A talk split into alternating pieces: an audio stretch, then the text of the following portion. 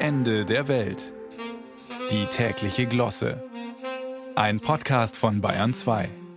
Geht es Ihnen auch so, dass immer wieder mal so eine Newsletter-Leiche in Ihren Mail-Accounts auftaucht?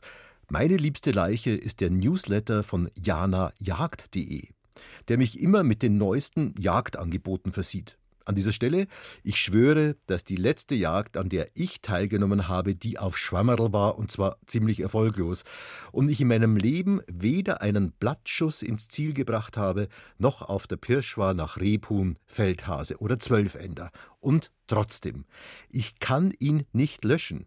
Ich liebe es, die Angebote zu durchforsten. Heute zum Beispiel die Geldbörse Hirsch aus unverwüstlichem Antikleder von Hand geschliffen der Hirsch auf der Geldbörse in Röhrhaltung. Oder das Jagdschein-Etui Keiler, ein Bestseller, schwärmt mein Weihnachtsnewsletter. Und schon in der Anrede merkt man, dass die Wunschzettelsaison eröffnet ist, die schon seit definitiv zu Ende. Nur noch wenige Male schlafen, und sie ist da, die besinnliche, ruhige Weihnachtszeit, heißt es da.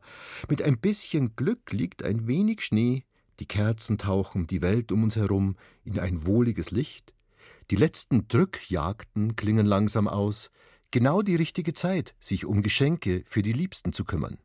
Oh, ich sehe es schon vor mir, das Nord Forest Hunting Jagdmesser Damast, wie die blanke Klinge unterm Weihnachtsbaum das Kerzenlicht widerspiegelt. Gibt es leider nicht wie das Hunting Einhandmesser mit nachleuchtendem Griff, aber ach, ich weiß jetzt schon, es wird ein Traum bleiben. Denn ich kann ja noch so viel auf meinen Wunschzettel schreiben und wie Tausende an das Christkind Kirchplatz 3 in 87267 Himmelstadt in Unterfranken schicken. Welche Wünsche dann in Erfüllung gehen, das ist ja immer noch seine Sache und ob Christkind und Jagdmesser eine himmlische Allianz eingehen, bezweifle ich im Gedanken an meine Frau. Die ist eher Outdoor ohne Waffen. Und deswegen zur Sicherheit auch nochmal einen Blick auf die Webseite der ISPO, die heute ihre Pforten öffnet.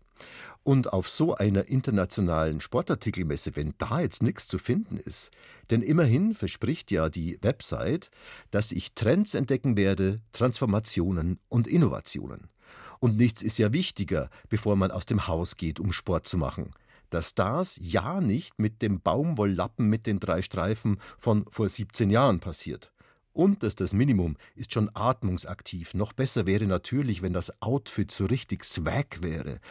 Lass mal sehen. Outdoor, Multifunktion, Retro. Ah, ist alles von gestern. Overknee-Stiefel. Catsuits. Aber doch nicht für mich. Aber da, was sehen meine Wunschlistenaugen? Auf der ISPO gibt es auch zwölf Aussteller für Jagdausrüstung.